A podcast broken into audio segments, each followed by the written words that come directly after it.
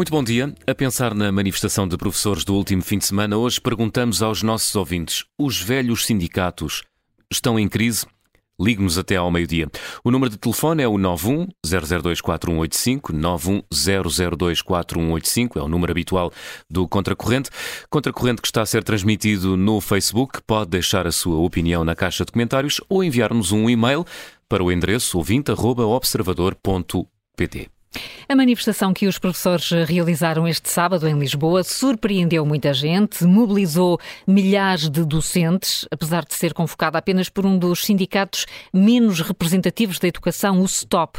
Não é a primeira vez que um sindicato independente surpreende, pelo que neste contracorrente queremos discutir não só se os professores têm razão, mas também o porquê da força destes pequenos sindicatos. José Manuel, para onde é que queres começar?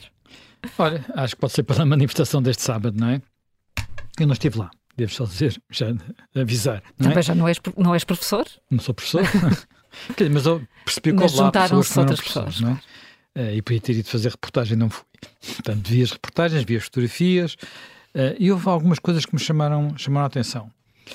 Olha, a primeira foi aquilo quase não tinha as habituais eh, bandeiras, aquelas pancartas sindicais, sempre todas muito bem organizadas. Mais depressa víamos era cartazes feitos à mão uh, cartazes caseiros, digamos assim. Uh, quando isso acontece numa manifestação, sobretudo numa manifestação grande, e aquilo era uma manifestação grande, uh, alguma coisa está a acontecer porque é um sinal de que as pessoas foram para ali espontaneamente, quer dizer, não vieram organizadas em caminhonetas, como muitas vezes acontece. E acontece sobretudo, por exemplo, nas manifestações da CGTP, que às vezes também são bastante grandes, atenção. Uhum. Isto fez-me lembrar uh, outras alturas, outras manifestações. Vamos lá recordá-las. Primeira delas, porque são manifestações todas elas marcantes por uma razão ou por outra. Março de 2008 foi uma manifestação de professores contra a reforma da avaliação. Portanto, tempo de Maria de Lourdes Rodrigues, Primeiro-Ministro José Sócrates. Foi uma manifestação gigantesca, 8 de março. Uh, eu diria seguramente a maior manifestação de professores de, de sempre. Uh, e, e, os sindicatos estavam lá, é verdade, mas a afluência foi tão grande uh, que a multidão quase que fez esquecer os sindicatos. Uh, foi naquela manifestação, não sei se te lembras, que apareceu a mulher do António Costa, claro. que na altura, não sei se ele na altura já era Presidente da Câmara de Lisboa, acho que já era Presidente da Câmara de Lisboa, mas era o número 2 do PS, não é? Portanto, para todos os efeitos, e ela estava a descer a Avenida da Liberdade, em Lisboa, contra um governo do partido uh, socialista, não é? Uh, também foi nessa, nessa manifestação que eu percebia, falando com, eu tenho muitos amigos professores, que ia lá, ia lá estar toda a gente. Eu tinha estado com, tempos antes, com uma amiga minha, que é professora, e que tinha contado uma história que eu achei deliciosa. Algumas colegas dela tinham vindo ter com ela a perguntar que calçada é que se levava a manifestação. Elas nunca tinham ido na vida a uma manifestação, iam ter a sua primeira manifestação da vida. Pá, e quando ela me disse isso, disse: bem, isto é um sinal. Aqui, é um sinal. Portanto, uh, depois houve mais duas manifestações muito impressionantes, não é? Próximas uma da outra, que foi a, aquela da geração Arrasca. Talvez a primeira que, que arrancou nas redes sociais assim, com dimensão grande, foi 11 dias antes do, do, do governo cair com a história do PEC 4. Hum. Portanto, ele não caiu por causa da administração, caiu por causa do PEC 4. Depois tivemos a outra manifestação gigantesca, que foi aquela de setembro de 2012. Isto foi em 2011, março de 2011. Depois, setembro de 2012, contra a, a TSU, a subida da TSU. E teve um lado que eu diria, talvez fosse de todas a mais, o lado quase mais espontâneo. Aquilo começou muito pequenino, as pessoas não foram, aquilo começava no Largo Camões, aqui em Lisboa, e depois e acabou no, na, na, perto da Gulbenkian, um percurso muito estranho, que as manifestações não costumavam fazer, não, não costumam fazer, não é? Uh, mas foi uma manifestação que ia enchendo, enchendo, enchendo, enchendo, porque como estava a ser transmitida nas televisões, de repente as pessoas disseram também tem que lá estar, também tem que ir para lá. E eu lembrei-me dessas três manifestações, uh, porque naquele desfile de sábado passado senti que havia a mesma natureza espontânea, o mesmo sentido, um sentimento assim de raiva contida, uma coisa que está bem cá dentro, não é? Uma vontade de fazer qualquer coisa, mesmo quando não se vê as instituições normais, os sindicatos, ninguém a fazer quase nada, uhum. não é? Mas apesar de tudo, esta manifestação tinha um sindicato a convocá-la. Sim, tinha, tinha, tinha um sindicato chamado STOP. Sim. Uh, sindicato de Todos os Professores. Eu, eu já vi nos últimos dias que ele também agora se chama Sindicato de Todos os Profissionais de Educação. Não sei se passou a ter também uh, auxiliares, e, não sei. Uh, mas é um pequeno sindicato, quer dizer, quando era só de professores, pelo menos tinha pouco mais de mil filiados. Num setor que tem mais de 100 mil trabalhadores é pouco, não é? Mas neste setor há dezenas de sindicatos. Na educação há muitos, muitos sindicatos. Uh, haverá mais de 20, ou pelo menos houve mais de 20, não sei se agora algumas fusões.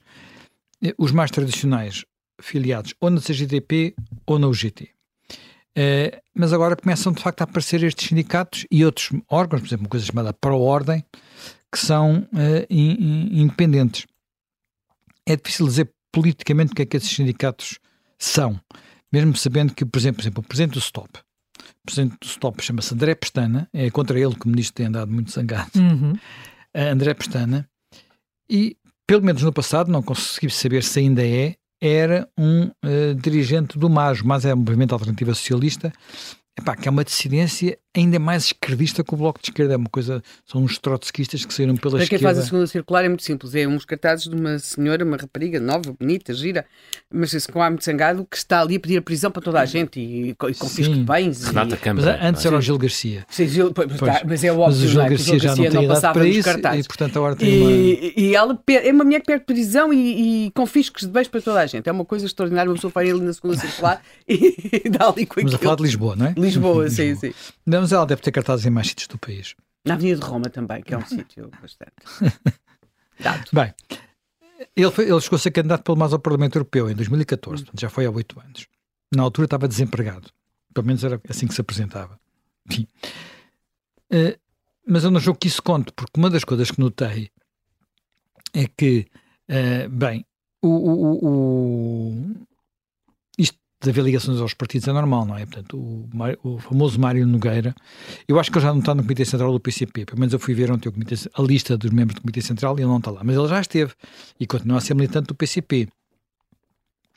Só que eu acho que aquilo que, acontece, que aconteceu foi que a FENPROF acompanhou a bonomia da, da, dos anos de geringonça, portanto aquilo andava assim, mais para a frente, mais para trás, pá, quase não havia greves, não havia manifestações, e, e, e, e, isso aconteceu até a aliança, digamos, a engenhosa ter entrado em crise. Portanto, fica um bocado a percepção de que, eh, e isso lia-se muito ontem nos, nas redes sociais, nos blocos de professores, que os sindicatos tradicionais estão demasiado enfadados aos partidos. Portanto, uh, e por isso andaram a sacrificar na prática as reivindicações dos professores. Este stop e outros movimentos sindicais eu acho que estão a aproveitar um pouco essa brecha. Estão a entrar por aí Sim. E, e pelo menos é o que me parece à primeira vista. É, mas, mas, já disseste que, que o Ministro da Educação está muito zangado com o dirigente do Stop, já o acusou de mentir e de saber que estava a mentir. Quem é que está a falar a verdade? Consegues perceber? Olha, em bom rigor, em bom Sim. rigor, em bom rigor, nenhum dos lados está a falar toda a verdade, a ser rigoroso. Eu já explico porquê. Bem, aquilo que neste momento mais parece mobilizar os professores, aquilo que eles mais falam naquelas reportagens, é o que eles estão sempre a falar, nas redes sociais o que se apanha mais, é o problema das colocações, aquilo a que, se, a que eles chamam municipalização da escola pública. Ora bem, aquilo que o ministro levou para as mesas das negociações não foi exatamente municipalização. Eh, as negociações começaram em setembro passado, tiveram uma, uma, uma reunião em setembro, tiveram outra em novembro, terão outra em janeiro. Uh, mas não sendo uma municipalização, é uma aproximação. Portanto, nenhum Caminha deles está a dizer toda a verdade, não é? Não é exatamente municipalização, mas acaba o sistema atual. A, a FEN, e, como é que isto é fácil perceber? A FENPROF publicou no seu site, a FENPROF tem lado institucional, portanto, o PowerPoint que o ministro levou para as, para as, para as negociações. E, portanto, não há dúvida que a ideia, de facto, é acabar uh, com o sistema totalmente centralizado que hoje existe da colocação de professores. É uma coisa que aparece, aliás, eu acho aquilo um bocadinho quase surreal. Está, está lá metido no meio das frases, da fraseologia, aquela fraseologia típica das burocracias. Está lá no meio, mas percebe-se muito bem que, que, no meio daquelas frases arrevesadas é isso que está em cima da mesa. Portanto, a ideia não é para dar, passar o poder de contratar para as escolas, que é uma situação muito comum na Europa, talvez mais comum de todas, uh, mas, é, mas é dar aos diretores dos agrupamentos associados em comunidades intermunicipais, portanto, isto fica ali no meio, comunidades intermunicipais, mais liberdade, não apenas para escolherem os professores que preferem, como até para conseguirem financiamentos para pagarem mais aos professores. Portanto, uma coisa muito. Quer dizer, para a situação atual disruptiva, mas não é municipalização nem é aquilo que se passa na maior parte dos países da Europa. Ora bem, o que é que, o que, é que uh, deriva desta semi-municipalização, chamemos-lhe assim, da colocação dos professores? Uh, resulta que, como que os manifestantes, foi o que eles diziam, o que lemos nos blocos, não querem nada disto. E não querem nada disto porque eles acham que a sua vida depende de uma coisa chamada lista graduada. A lista graduada é, neste momento, um mecanismo de distribuição dos professores pelas escolas. É uma espécie de vaca sagrada, para, é uma espécie de vaca sagrada para os sindicatos e para os vistos também para. Eu já tinha percepção disso, não é? Como te disse, falo com muitos professores. Hum. É uma espécie de vaca sagrada, ninguém quer tocar naquilo e que aquilo parece unir tanto professores de direita como professores de esquerda. Estão todos todos a contra a vaca, a vaca sagrada. E então o que é isso da lista graduada? Bem, há uns detalhes exatamente no detalhe que eu não sei explicar. Porque tinha que ver não tive tempo de ver em detalhe qual é a lei da, lista graduada. Mas basicamente é uma lista, os professores são, são listados, é feita a nível nacional, portanto é uma lista única nacional, e estão ordenados com base na nota com que, com concluíram sua, os seus cursos não é, de formação, isto é, licenciatura ou mestrado, o, o que seja, e depois também eh, a, antiguidade. A antiguidade portanto, e... Basicamente as duas coisas. Sim. Portanto, haverá mais um ou dois critérios, se foste professoras... Há, há, outros critérios, dentro de a, cada grupo a que a pessoa concorre, não é? Porque é óbvio que os professores, portanto, os matemáticos não estão misturados com os portugueses, não é? E depois há lá, para lá da questão do, da nota de licenciatura, que, que é determinante muito mais no início da carreira do que no fim, depois tem uh, aquilo que a pessoa vai acumulando, são os anos de ah, experiência. Sim, os créditos também, os, os créditos. chamados créditos. Os créditos são os cursos que a pessoa vai fazer. Sim, e depois a própria progressão da pessoa dentro da, da sua carreira, não é? E, portanto, um, ehm, isto pode levar a que, uh, e depois, e depois a, esta lista, a pessoa também não concorre ao país todo, não é? Quando concorre, concorre a determinados agrupamentos. Uh, agora, a questão de as pessoas se sentirem mais seguras, depois poderemos debater isso, de se sentirem mais seguras pode parecer paradoxal. Que sintam mais seguras com uma lista que emana centralmente a 5 de outubro do que com uh, do que estarem a trabalhar assim. E porquê? Porque o Ministério uh, sobretudo, quanto mais baixo está na lista graduada, mais muitas vezes o Ministério é o, o, melhor interlocutor dentro do, do muito mal é o melhor interlocutor, porque sobretudo os professores mais novos mas, mas um são muitas vezes vítimas de grandes injustiças claro, nas escolas claro. e muitas vezes apelar para o Ministério acaba por ser a última fonte de justiça. Ao passo que muitas vezes a escola ela mesma Uh, e, e, depois nunca houve, eu não tenho grande ideia de grande ligação entre as escolas e, e, o, e, o, poder local, hoje, é, hoje há mais, muito mais, mas... Sim, mas muito pouco a ver com os professores, muito pouco a ver com não os conteúdos. Não há grande interferência. É mais com a gestão com, da escola. É mais com alguma questão de pessoal eh, portanto, Sim, podem disponibilizar depois. E depois, eh, Sim. muitas vezes, nos sítios mais pequenos há outras coisas, mas aquilo Agora vão ter alguma responsabilidade também nas obras e coisas assim Sim. assim do género. Vão ter pessoas não. para limpar os pátios, os jardins e não sei o que às vezes. Depende, há, há sítios onde têm, porque Repara, isto é uma, O que é que isso resulta para as colocações? É que a distribuição é centralizada. É. Portanto, há a tal lista. Na tal lista, sobretudo no início da carreira, há um peso enorme da nota de licenciatura, que pode variar imenso conforme as escolas. Às vezes, escolas que dão pior formação dão melhores notas. Acontece? Atenção, acontece muito, não é? Portanto, não há nenhum exame nacional. Por exemplo, em medicina há um exame nacional para fazer a seriação. Portanto, os médicos. Portanto, o critério entram, é igual para todos. Portanto, há, um, há um critério, agora parece que vai acabar exatamente como está, mas havia um exame nacional, toda a gente tinha que fazer, e aquilo fazia a seriação e depois havia os concursos. Evidente também os médicos por não concorriam ao país todo nem às hum. especialidades todas, não é? Portanto, não...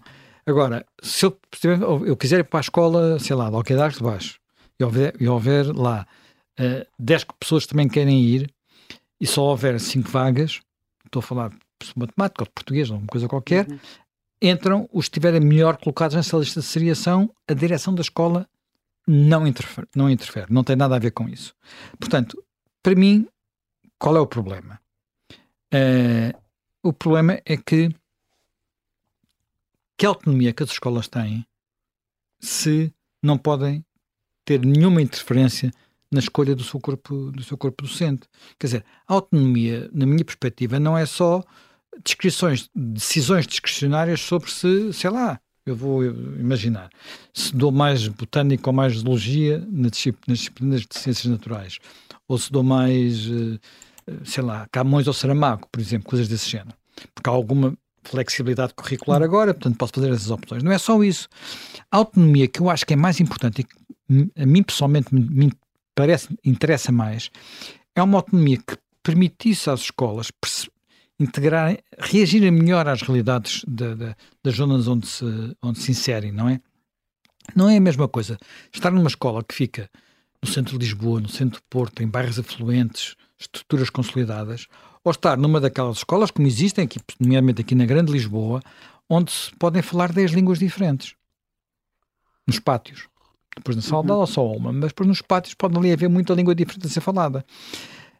Para construir bons projetos educativos é necessário, pelo menos no mínimo, que eu acho que quem dirige as escolas possa formar equipas, não é? Portanto, eh, para haver eh, coerência, para haver entrosamento, para haver cumplicidade, eu até diria mais para haver entusiasmo. Eh, eu, eu, eu isto custa-me, acho difícil que as pessoas não entendam isto, porque nossa profissão, imaginem nossa profissão aqui, Observador, ou na SIC, ou na, sei lá, no Jornal Viseu, é, eu não contratava. Quem se identificasse com este projeto, quem fizesse aqui falta do ponto de vista de, de, de, do equilíbrio dos, eh, dos recursos, mas tinha que aceitar quem fosse colocado por um algoritmo que agora, em vez de estar no Ministério da Educação, estava a estar no Ministério da Cultura. Portanto, de repente alguém se ia embora, alguém se reformava e depois eu precisava de alguém, então ia, olha, tenho aqui uma vaga. Vinha um algoritmo dizer que não funcionava. Como é óbvio, não funcionava. E não vejo porque aqui é está de ser assim eh, tão diferente de uma, de uma escola. Quem fala deste exemplo, mas podia dar de qualquer, qualquer setor da atividade, não é? E, e, há um problema nessas manifestações, é que dão a ideia que o processo fosse feito pelas escolas seria completamente opaco. Ora, era importante avaliar-se um processo de contratação direta pelas escolas que já está no terreno e sobre o qual existe uma enorme opacidade. Não se fala, ninguém diz o que é, como é que funciona, nem quais têm sido os resultados de toda essa, de todo esse esforço, que até é um grande esforço económico. Estou a falar das atividades extracurriculares que preenchem, sobretudo, porque aqui as pessoas estão, uh, uh, quando as pessoas ouvem falar em agrupamentos escolares e que os alunos das aldeias vão para as vilas, têm de perceber que as crianças ficam nesses, sobretudo nesses grandes agrupamentos escolares, mas também existe aqui, uh, em escolas de, de, de, Lisboa e da periferia de Lisboa e do Porto e tudo isso, estas atividades extracurriculares. Estas atividades extracurriculares são com pessoas que são contratadas pelas escolas Muitos deles são professores, nem todos são professores, muitos têm, por exemplo, formação em animação social uhum. ou sociocultural, são animadores, mas há também professores. Aliás, professores com horário incompleto colocados nessas escolas ao abrigo das tais listas podem depois vir fazer algumas horas nestas atividades extracurriculares. Estas, o que as escolas fazem é publicam uma lista com as pessoas que são cada escola, não é? As pessoas podem candidatar-se a várias escolas. Depois as escolas publicam umas listas com estas pessoas que se candidataram e depois fazem as listas do, do, do todo o processo de seleção. As entre, há uma coisa com formulário, uma coisa com entrevista e os resultados. Os candidatos que são admitidos e os candidatos que são logo à partida excluídos, por exemplo, por não terem formação adequada. E isto, ou por não terem apresentado a documentação exigida. E isto está, está disponível. Está disponível até online, aliás, eu tenho aqui algumas à minha frente. E, uh, e, e, portanto, não, não me parece que tenha havido até agora grande, uh, grandes problemas neste sistema de contratação, uh, que as pessoas se queixam de, ser, de serem preteridas por outras. Agora, seria interessante, já que vamos estar no meio desta discussão, que se soubesse como é que esta experiência tem corrido, se tem havido os tais riscos da tal de intervenção municipal, até porque aqui sim, as câmaras têm um papel mais presente, até porque eu penso que até participam em parte nestas despesas. Qual é que é, qual é, que é o resultado disto? Sim, houve alturas em que, por exemplo, o inglês era dado assim, não é? Pronto, quando, e portanto... quando o inglês não era ainda obrigatório em alguns sítios, era dado desta forma, com estas escolhas ad hoc. Sim. Agora, uh, o que é que os professores temem? Temem como tu disseste, o amiguismo, claro. Uhum. amiguismo do diretor ou amiguismo de corrupção, interferências. Já, já tivemos, eh, já discutimos este assunto Sim, no Contracorrente e ouvimos professores a, claro, a temer esses exatamente, riscos. Exatamente. exatamente. Bem, é, é isso que eu não partilho. Aliás, uma coisa curiosa, nas redes sociais ontem partilhava-se muito estudos sobre corrupção nas câmaras. Uhum. Dizer, estão a ver, querem pôr-nos lá, elas são muito corruptos. Enfim, uh, eu acho que no essencial esta. Uh, eu compreendo porque é que os professores têm estes medos, acho que não têm razão, porque isto tem que mudar. Que tem que se arranjar um caminho para sair, da, uh, sair daqui. E acho que a prazo iam ficar a ganhar. Talvez no primeiro momento a coisa fosse mais complicada. Eles temem muito, sobretudo quem está de facto no princípio da carreira, quem tem medo de esquemas que permitam as ultrapassagens à entrada e essas coisas todas, mas este é um modelo que é largamente dominante na Europa, nem sequer é passa pelos municípios, é mesmo, são mesmo as escolas. Uh, é um modelo aberto e é um modelo que de facto permite, permite ter, haver a, a autonomia. E eu digo assim, não devem ser os outros que estão de repente todos enganados e nós estamos certos, não é? Portanto, e, ou que só há corrupção, quer dizer, só há corrupção cá. Eu sei que a corrupção cá tem outras dimensões, mas, uh, ou pode ter outras dimensões.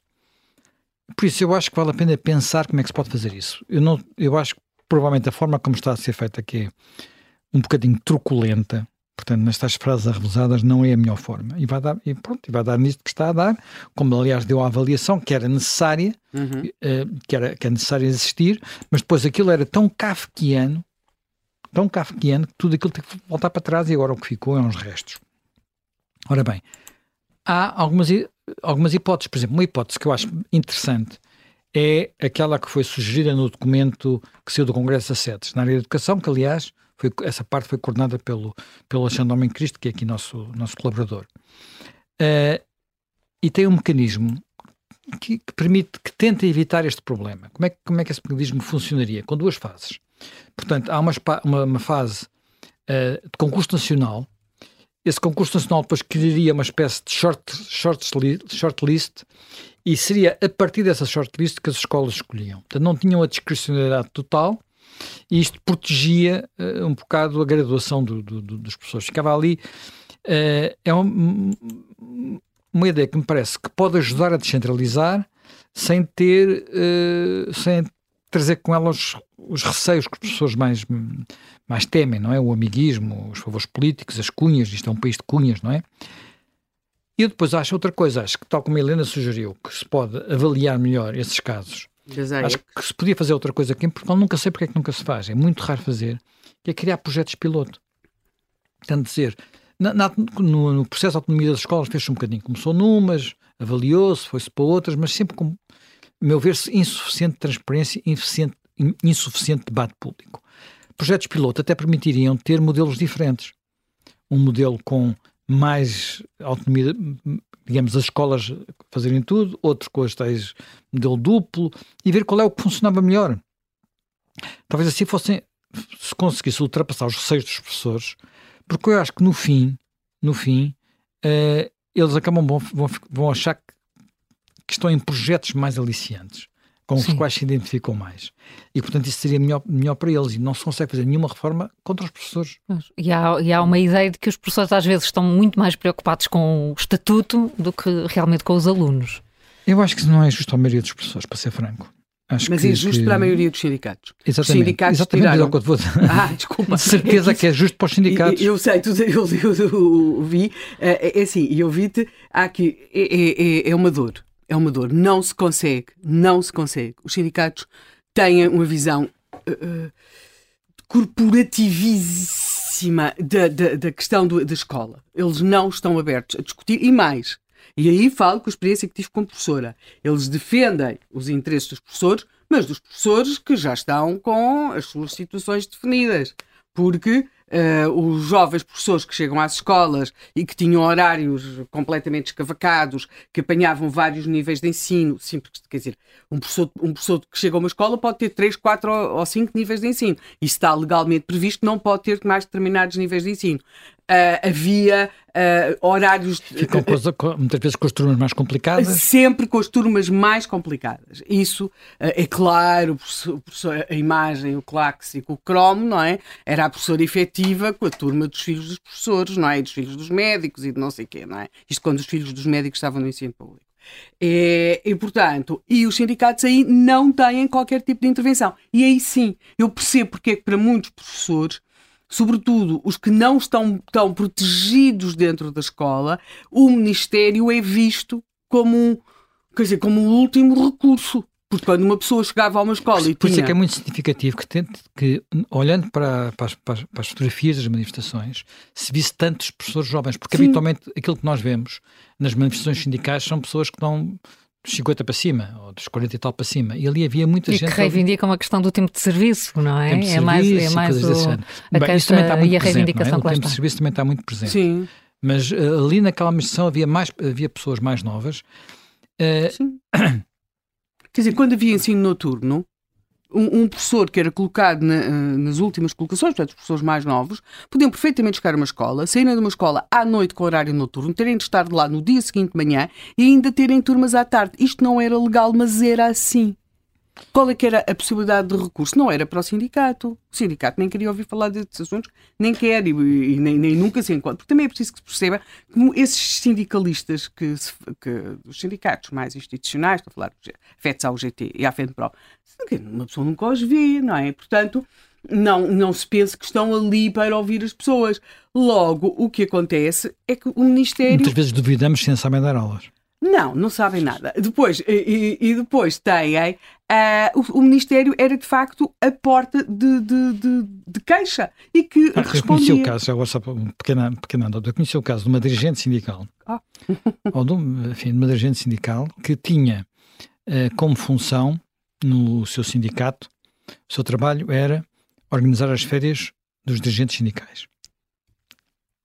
Sim. Porquê que, era, que isto era possível? Porquê que era, porque havia um número de, de professores que estão nos sindicatos pagos, pelo, pagos por nós, pagos, pagos, por nós, é gigantesco. Na altura, isto já foi há bastantes anos, e, e, houve ali um drama, num verão, porque de repente a Manuela Freire disse, vou cortar. Uhum. Cortar para metade do número de professores destacados. Entre, e aquilo foi um levantamento, estás a ver? É, é tocar no osso. Uhum.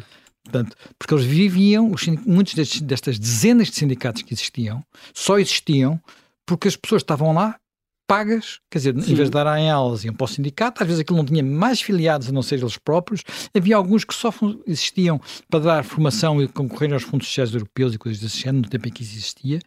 Entretanto, isto melhorou, já não é assim. Já, não é assim, já há limites, com a, com a passagem dos anos, com até com a Troika, o número de, de sindicalistas que podem. Limpeza. Uh, houve uma limpeza aqui, porque isto fazia-se fazia truques incríveis. Havia federações sindicais com 10 sindicatos diferentes e depois a, contagem do número de, de, de, destacados era por sindicato, não era por federação. E a federação toda junta valia menos que, por exemplo, um sindicato grande da, da, FENPROP, da Grande Lisboa ou da região centro, que foi onde começou o Mário Nogueira. Bem, mas, Mas, há outra experiência que é como associação de pais, alguém que está numa associação de pais de uma escola pública, porque um dos grandes problemas é que muitos de, muitas das pessoas que fazem a discussão sobre a escola, isto tem muito a ver com a escola pública, não têm os seus filhos na escola pública. E, portanto, falam como se estivessem a falar sobre um congresso dos anjos, e eh, anjos santos e alguns pecadores, porque não, não conhecem, não sabem. Eu fui presidente da associação de pais e, de facto, os sindicatos, e lembro-me, quisemos pôr a funcionar uma cantina numa escola, e quando quisemos pôr a a funcionar a cantina na escola e envolver também os professores, porque há momento. E uh, uh, uh, nunca me esquecer que chegou a senhora do sindicato e disse: Este é um assunto para os pais e, uh, e para o Ministério e para os funcionários. Os professores não, não têm nada a ver. Quer dizer, ou seja, estava ali mesmo só para tratar da progressão da carreira, do acesso ao, ao escalão, não sei o quê. Ou seja, os sindicatos, em, em muito, de muitas maneiras, acabam às vezes a, a, contribuir, estes sindicatos mais tradicionais, para um fechamento dos professores na, na bolha do já passei do, para o terceiro escalão, vou passar para o quarto escalão, a contagem do meu tempo de serviço, o meu. Aliás, dizer... nós vimos as televisões, por exemplo, onde hum. aparecem muitos sindicalistas, é quase só disso é só que se fala, não é? Disso. E há, e há pouco, percebe-se pouco o que é que se passa dentro da escola, quais são este tipo de problemas. Não há hum. cantina, há cantina, uh, a Sim. escola tem condições, não tem condições, a não ser quando há um assalto, como houve agora esta, nestes Sim. dias e destruíram quase uma escola inteira, é que, as coisas, é que se fala disso. Agora, isto não, quer, não, não sei responder a se o, o, o André, o André Pestana, uhum. não é o André Ventura, é o André Pestana, é o nosso novo Mário Nogueira, isso não sei. Será que não sim? É? Não, não, não, não consegues apontar para isso. Mas nota que o André Ventura, noutros sindicatos, também já percebeu a importância de haver claro um disso, Claro disso, claro, claro que é, mas já lá vamos. Deixa-me só dizer uma coisa que eu acho muito curioso que mostra isto. Eu ontem, dentre as muitas coisas que vi, vi um blog de um professor que depois fui ver quem era, para tentar perceber quem é que era. até um autarca uh, do PSD, que numa Assembleia Municipal, não é um autarca uh, da Assembleia Municipal, ou pelo menos eleito pelo PSD, e ele diz uma coisa que eu acho que basicamente é, é, a percepção que eu tiro destes dias é, eu vou citar, estes sindicatos foram ultrapassados na sobranceria de quem se habituou a acumular impunemente erros e, de, derrotas vexatórias, não previu nem concebeu, concebeu tamanha demonstração de força e união. Um erro de cálculo irreparável. Agora nada será como antes. Portanto, não sei até que ponto é que ele tem razão, mas aqui o que é interessante é alguém que é de centro-direita, está a falar de um protesto que começou por ser convocado por um sindicato dirigido por alguém que é de extrema esquerda. Portanto, é, é, eu acho que isto é um sinal dos tempos, é um sinal do que está a acontecer no movimento sindical, onde isto se baralha um pouco tudo. Porque nós estamos com uma, uma situação em que há três fenómenos, até às vezes difíceis de explicar em conjunto, que é, por um lado, há menos, cada vez menos trabalhadores sindicalizados. Mas, por outro lado, há cada vez mais sindicatos ou microsindicatos. E Terceiro aspecto, estes novos sindicatos tendem a ser uh, mais radicais, menos institucionais. Talvez menos institucionais seja mais correto do que mais radicais. Só, só para teres uma ideia assim, rapidamente. Em 78, portanto, a seguir à Revolução, a taxa de sindicalização em Portugal era, estava nos 60%.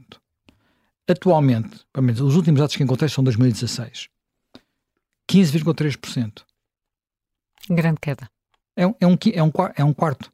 Portanto, um, um em cada quatro sindicalizados, três em cada quatro sindicalizados já não está sindicalizado. 15,3% é uma das mais baixas taxas de sindicalização da Europa, se não for mesmo a mais baixa. Ora, porquê é que isto acontece? Uh, eu acho que tem que haver vários fatores, não é? Há aquele que eu já referi, portanto, os anos da geringonça, há estes que a Helena tem falado, não é? Os sindicatos só falam de uns temas muito, muito fechados.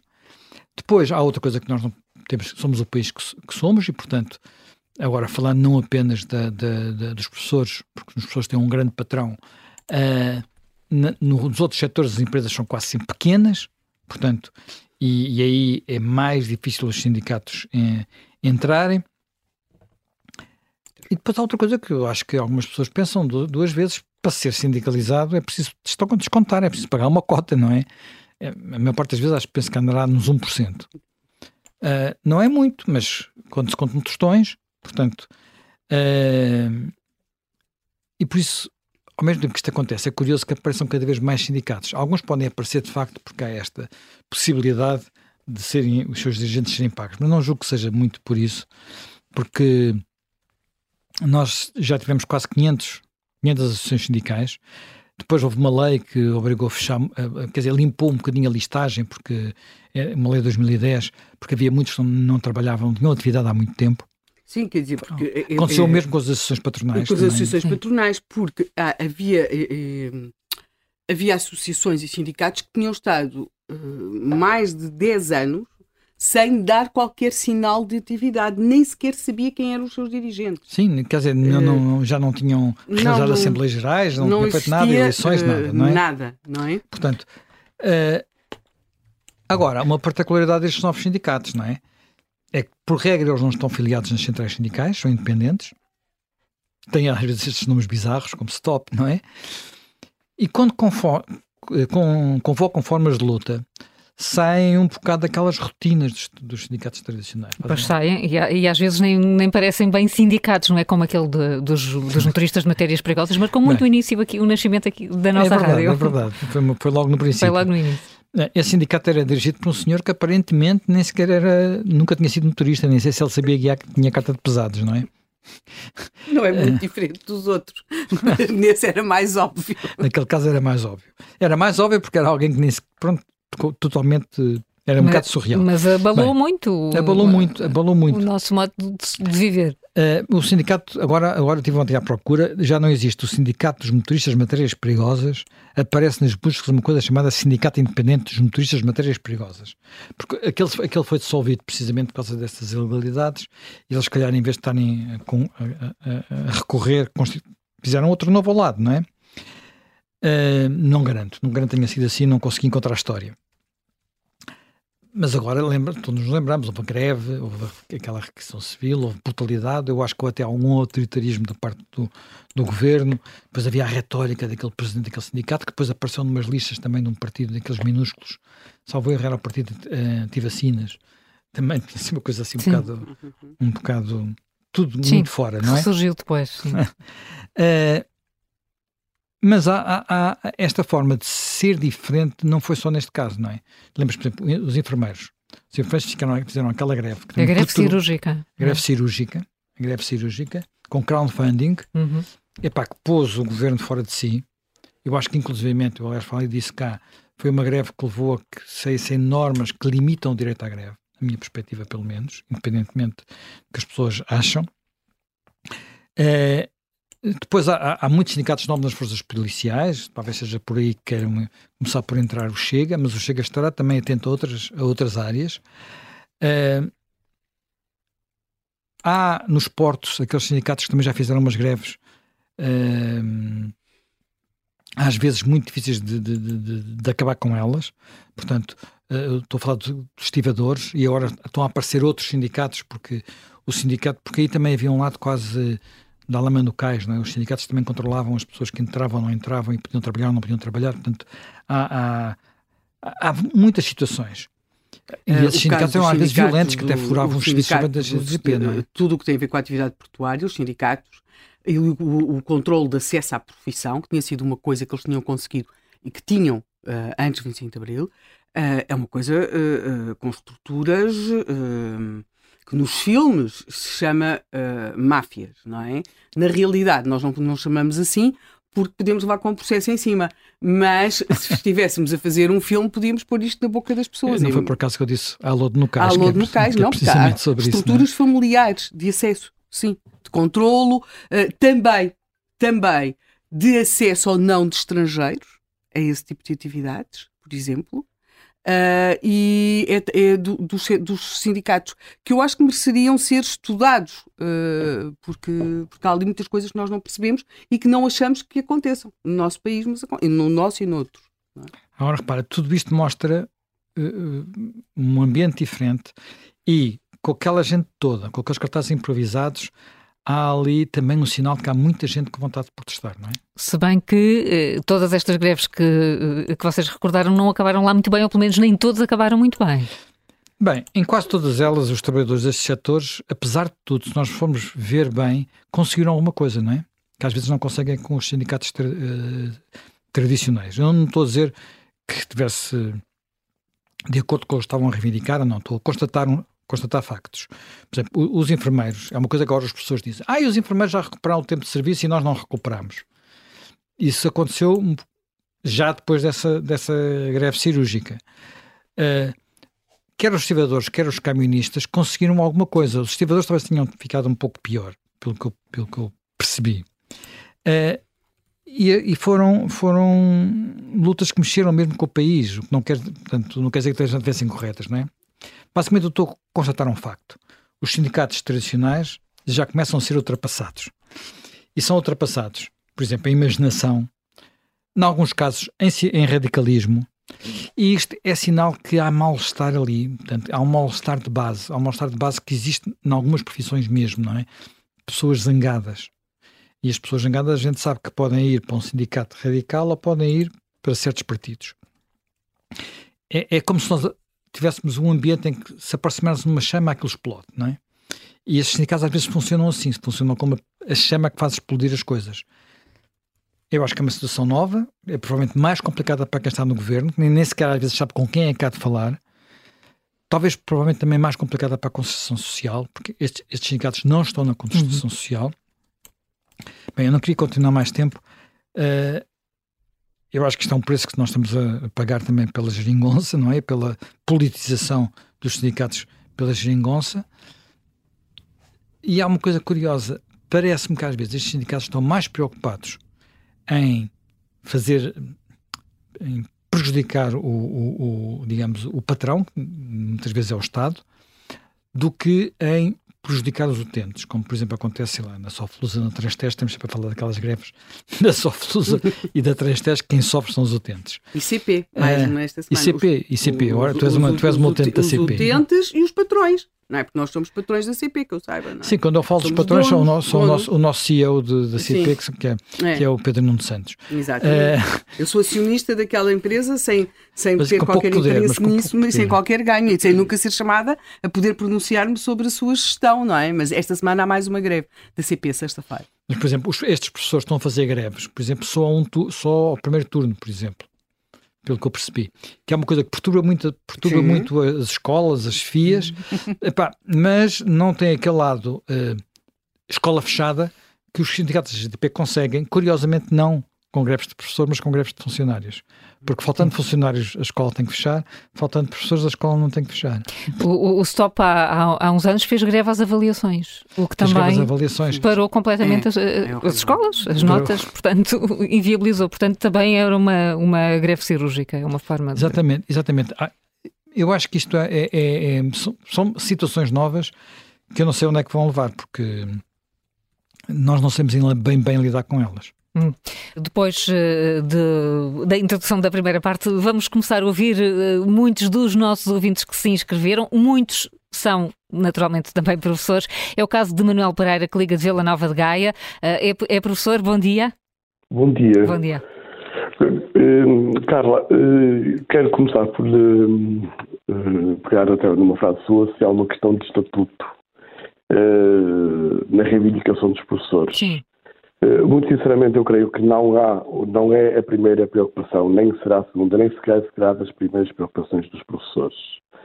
Um, ehm, queria saltar para uma expressão que, do José Manuel Fernandes, em que ele diz que muito tem de mudar. Uh, nós temos feito, nós, peço perdão, o Observador tem feito, e não só, vários programas sobre educação. Aliás, da minha primeira intervenção no, ao Observador foi eu solicitei que, digamos assim, houvesse preocupação para, este, para esta área do conhecimento. Considera-se a educação um pilar de uma sociedade, se não o mais importante dos mais importantes, eu diria o mais importante. Mas tratamos sempre as coisas, perdão, por, de forma avulsa. É verdade, há razão para as pessoas serem à rua, há. Hum. Sempre houve e sempre, pelos vistos, vai haver, porque nós tratamos das questões de forma avulsa, repetindo-me. E porquê? Não foi à toa que eh, o Ministério da Educação foi, eu diria, partidarizado, tomado de assalto pelos partidos políticos desde o 25 de Abril até hoje e, e depois tem andado ao favor, digamos, dos poderes que vão conseguindo capturar mais ou menos, seja o Ministério da Educação, seja os sindicatos. Eu trabalhei na área editorial, tive a felicidade de trabalhar na área editorial a par do, do ensino. No início dos anos 2000, José Manuel Fernandes pode conferir estes dados, eu contei, no, no papel de editor, contei oito sindicatos e 20 associações pelo qual os professores estavam distribuídos procurei, e todos os anos contactava com cerca de 8 a 10 mil professores uh, ao longo do país e sentia uh, alguma falta de qualidade do ensino, sempre num sentido descendente. E aqui podíamos pensar noutra questão que nunca abordamos. Como é que é feita a formação de professores hoje em dia? alguém nos diria, alguém da formação de professores, que nunca esteve tão má. Eu, se hoje tivesse um filho em idade de entrar para o ensino, eu tinha muito medo. E iria andar em cima do continente, como não, não deixei de andar, pela forma como sei que hoje é feita a formação de professores. Ninguém toca no assunto. Preocupa os professores que a escola, o, uh, o ensino passa a ser gerido pelas autarquias, é óbvio. Uh, um dia faça-se um programa sobre os departamentos de urbanismo das câmaras municipais e percebe-se bem porquê que os professores têm receio e justamente que um, o ensino começa a ser gerido pelas autarquias quase em exclusivo. Vai dar muito compadrio, não tenho dúvida nenhuma, pelo menos não há nada que me faça pensar o contrário. Hum. E depois, hum, há outros fatores importantes. Eu lembro perfeitamente na área editorial questionávamos muitas vezes a qualidade dos materiais que fazíamos. E chegámos à triste conclusão de que livros exigentes, livros bolos, não eram adotados. Davam trabalho. Eu tive uma, professora que uma vez num, num encontro me disse ah, estes que o senhor apresentou são bons, mas são para mim. Os outros mais fracos são para os meus alunos. Eu perguntei, mas como é que sabe que alunos vai ter? Ah, eu já sei mais ou menos como é que os alunos são. Estávamos nos anos 2000, início dos anos 2000. Uh, a prova que a educação não é levada a sério e aqui não querendo ou querendo que isto não tenha o valor que pode vir a ter, não, uh, veja-se aquilo que Gabriel Vitar Ribeiro tem dito na Assembleia da República quanto à educação, uh, que ninguém dá valor, que ninguém chama a atenção. Eu, por acaso, tive a, Dei por acaso com um vídeo e com outro, e já ouvi intervenções do senhor que entendo que são bem assertivas, hum, mas o facto é que não, não há preocupação em facto termos uma educação a sério. Eh, na faculdade fiz um trabalho eh, polémico.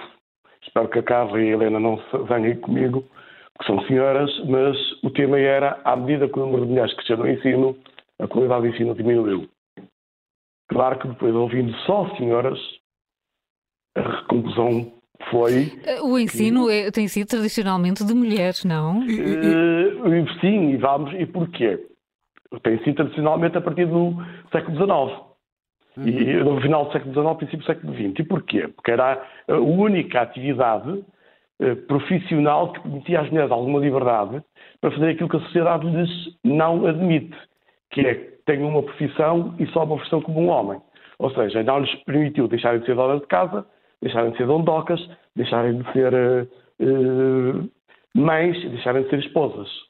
Eu não creio que a questão das dondocas aí faça sentido. Agora, naquilo que diz, naquilo que diz, o que eu acho que acontece é o seguinte: e, e, já que eu disse várias vezes, não acho que seja uma questão de qualidade ou de falta de qualidade.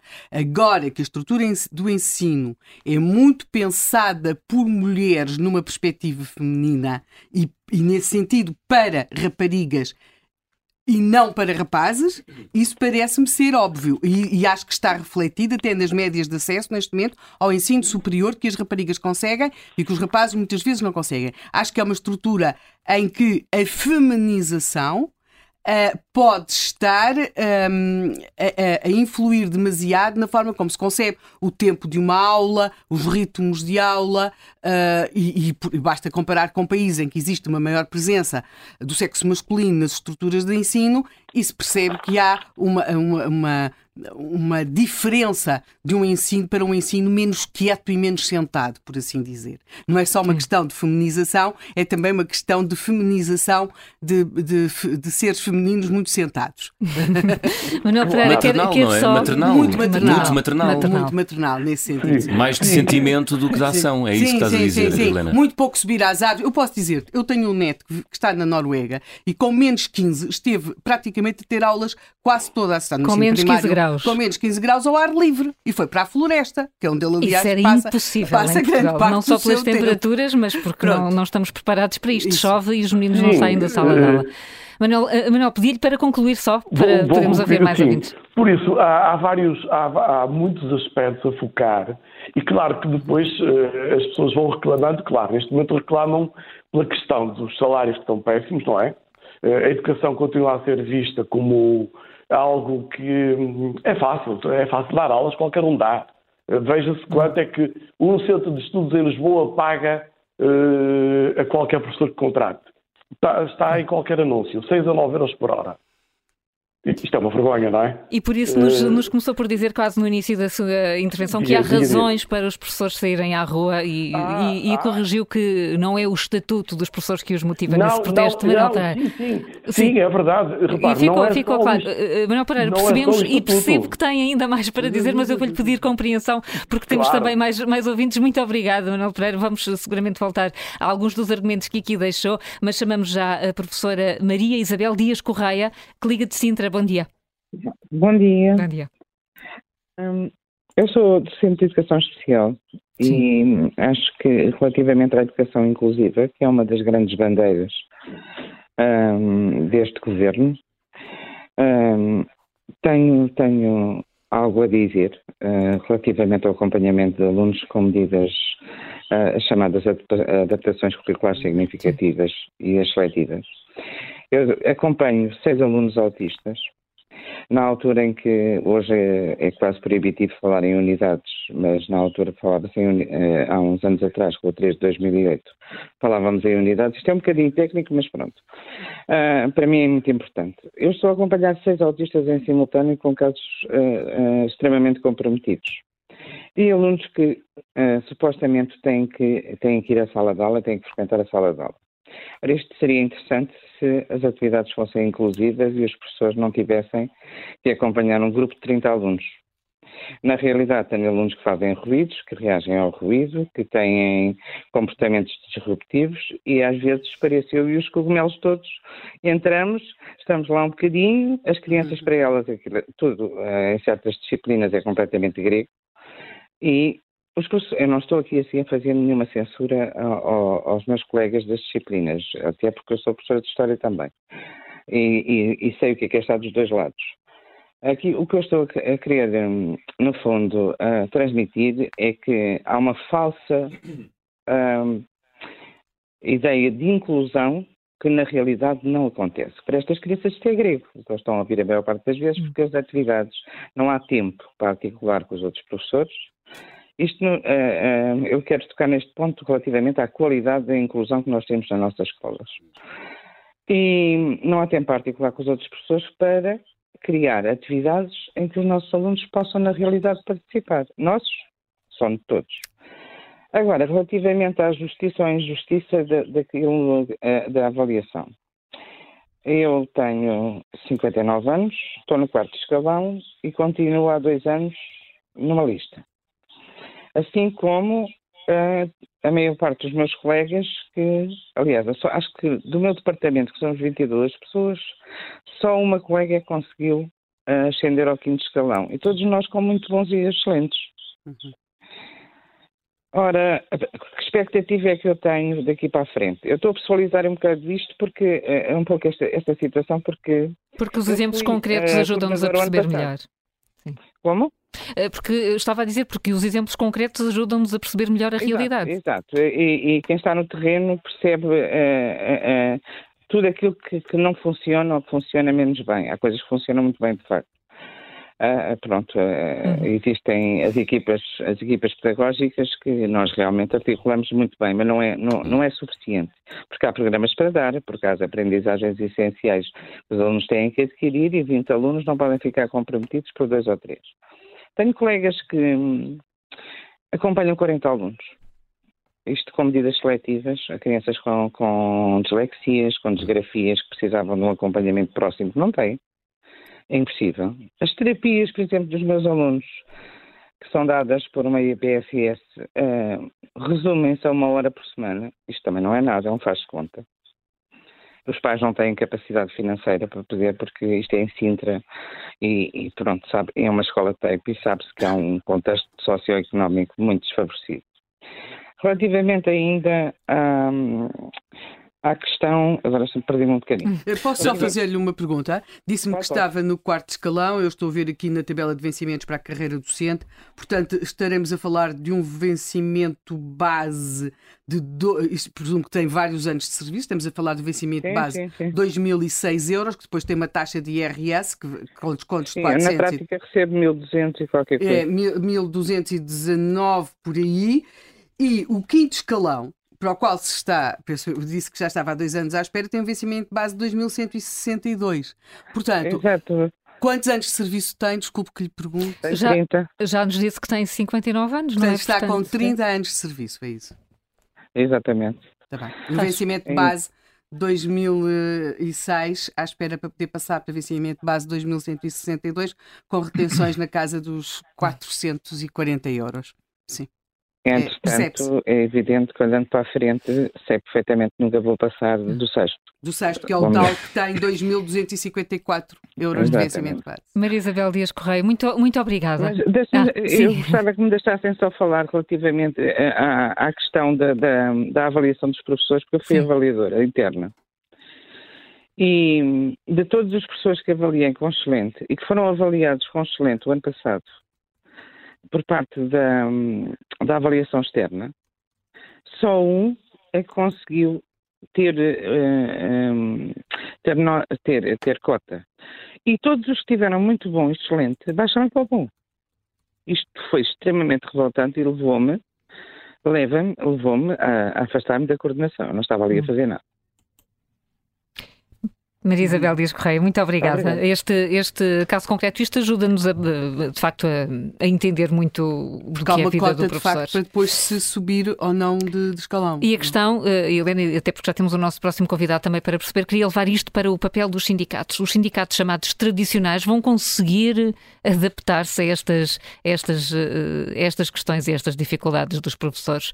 Ou há mesmo espaço de crescimento para os outros mais, mais pequenos? Olha, eu, eu já recomendo que as pessoas leiam no Observador uns textos que a Ana Suspiro publicou, um em fevereiro de 2020, outro em dezembro de 2019. Era uma investigação sobre poderes da sociedade, um é sobre a CGTP, outro sobre a UGT.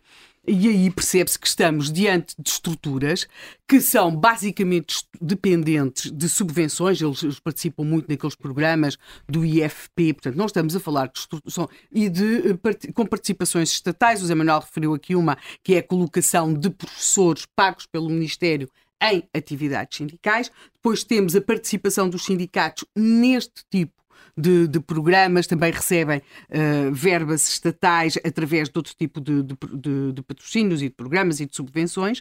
Estamos a falar também de estruturas, e agora aqui não falando apenas das, das centrais sindicais, mas alargando para os sindicatos. Há neste momento vários estudos, até porque anda sempre tudo sempre muito preocupado com as questões que agora se dizem de género e que noutro tempo eram felizmente chamadas de sexo, ah, que é uma coisa muito mais interessante que o género, desculpem-me lá, mas eu nasci na geração de 60 e portanto as coisas eram assim. Ah, o que é que acontece? Que se- ah, mas que tem a ver muito com a masculinização das estruturas sindicais. Mesmo, ah, e isto apesar de haver uma predominância muito grande de, sindic- de- de sindicatos na administração, na função pública na administração pública, onde existe uma presença muito grande de mulheres. O que nós percebemos é que são estruturas pararam. Os- o- um líder numa central sindical, pensem o tempo, por exemplo, que esteve o Carvalho da Silva ou, Tu ou- agora até tens uma, uma Isabel Camarinha, não sejas também tão injusta. não, não, não é por ser mulher. Uh, Zé Manuel, eu um dia contar-te-ei o que é a ida de uma sindicalista, não vou dizer o nome, de uma sindicalista que, que, que ia debater às televisões. E como ela subia para debater e como tinha cá em baixo os senhores para rilharem com, com ela quando ela não se quando não desempenhava suficientemente bem o seu papel lá em cima. Era uma coisa constrangedora. Coitada. Ah, muito hum, pronto. Ah, são estas coisas que uma pessoa vê e não esquece. Mas de qualquer forma, e, e digamos que a Isabel Camarinha não está a ter um desempenho notável, mas não é certamente por ser mulher. Agora, o que é muito. que- Também diria isso. Pois.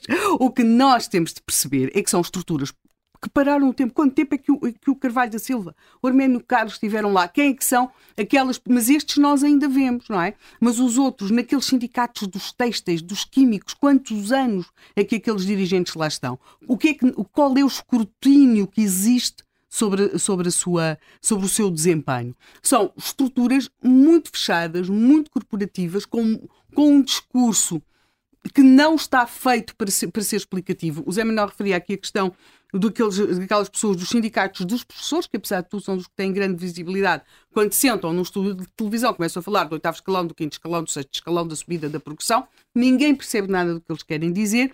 São estruturas muitíssimo fechadas. Houve agora uma grande surpresa uh, por causa destas coisas do, do Qatar Gate, quando se percebeu que havia sindicalistas uh, uh, também envolvidos, os franceses por, por, razões várias, têm publicado vários estudos sobre uh, os sindicatos.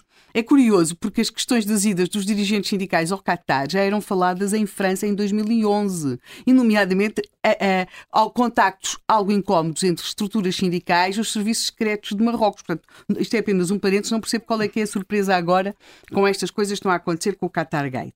Mas e isto para dar um exemplo de como em diferentes países nós temos diferentes modelos. E nós, em Portugal, temos uma estrutura de sindicatos muito dependentes do poder.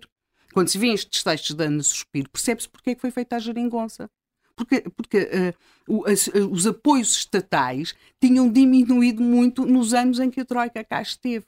Portanto, são estruturas que dependem do, do, do, muito dos dinheiros públicos e também muito de programas comunitários, dependeram muito, com estruturas de comando anquilosadas que estão lá durante anos, muito desligadas em alguns casos da realidade laboral, que é na sua diversidade, que é suposto representarem, e portanto, este tipo de sindicatos que trabalham uh, para, para coisas pontuais, o que eu não sei é depois se estes sindicatos como este, agora o Stop, vai ter capacidade para continuar no terreno.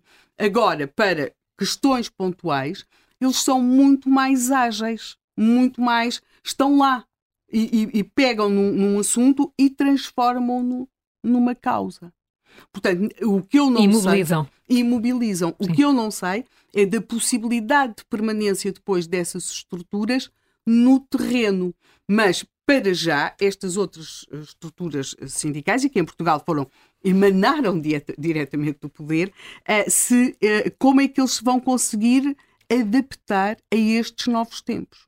Essa, essa, é a questão. O João Sergeira é nosso convidado, é economista e é especialista em questões de trabalho. Uh, tal como ouvimos aqui uh, pela Helena Matos, também tem defendido que os sindicatos, assim como as associações patronais, uh, têm muita resistência à mudança. João Sergeira, bom dia. Bom dia. Bom dia. A manifestação dos professores de sábado mostra que há de facto lugar para outros sindicatos ou que os atuais e os mais instalados vão ter eh, de, de, de se adaptar de uma outra forma? Eh, pois, quer dizer, olhando aqui, no, olhando isto como um, como um mercado do, do, do, dos sindicatos, o que nós temos visto é, uma, é um decréscimo muito rápido da taxa de eh, sindicalização em Portugal rondará atualmente cerca aos 15%, quando no início da década de 70 chegou a estar acima dos 60%. Portanto, Portugal é dos países da Europa onde a taxa de sindicalização mais caiu nas últimas décadas. Eh, esse fenómeno aconteceu, nomeadamente nos países mais do sul da Europa e centro. Eh, no norte da Europa continua a haver taxas de sindicalização muito elevadas, acima de dois terços.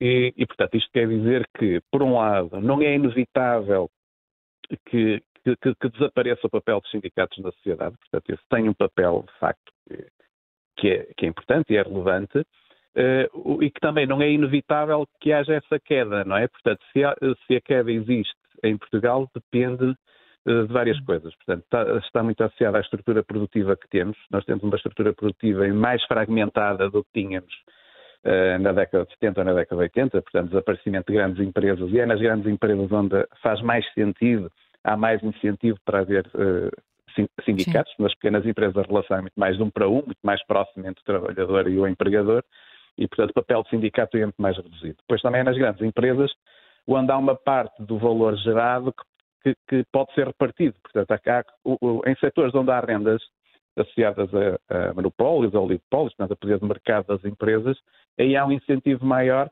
a haver coordenação entre os trabalhadores para terem também acesso a uma parte dessas rendas uh, associadas. E, portanto, a queda dos, dos monopólios associada à, à, integração da economia portuguesa na economia global, à internacionalização, etc., também fez diminuir, digamos, essa, essa parcela que poderia ser aí um incentivo para os sindicatos. E depois, por, último, uh, por último, do meu ponto de vista, que também já foi aqui referido, há uma grande dependência dos sindicatos tradicionais relativamente ao poder político.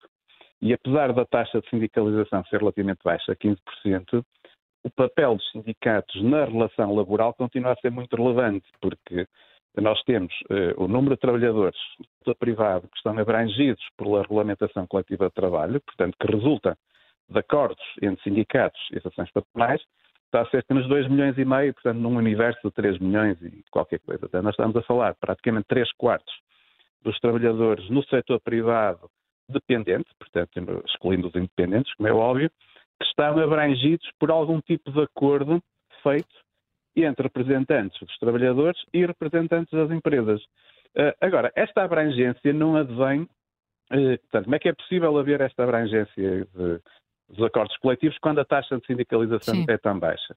Porque depende das portarias de extensão, que muitas pessoas não percebem muito bem como é que funciona, mas em Portugal as coisas funcionam assim. Há um acordo que estabelecido entre as associações patronais e os sindicatos. Inicialmente, esse acordo, um acordo coletivo de trabalho, uh, apenas tem eh, portanto, relevância ou é obrigatório para aqueles que assinaram o acordo, ou seja, para os trabalhadores sindicalizados e para os representantes das, e, para as empresas que, que, filiadas na Associação Patronal, mas depois, através de uma portaria de extensão que depende da vontade do Governo, ele é estendido a todo o setor.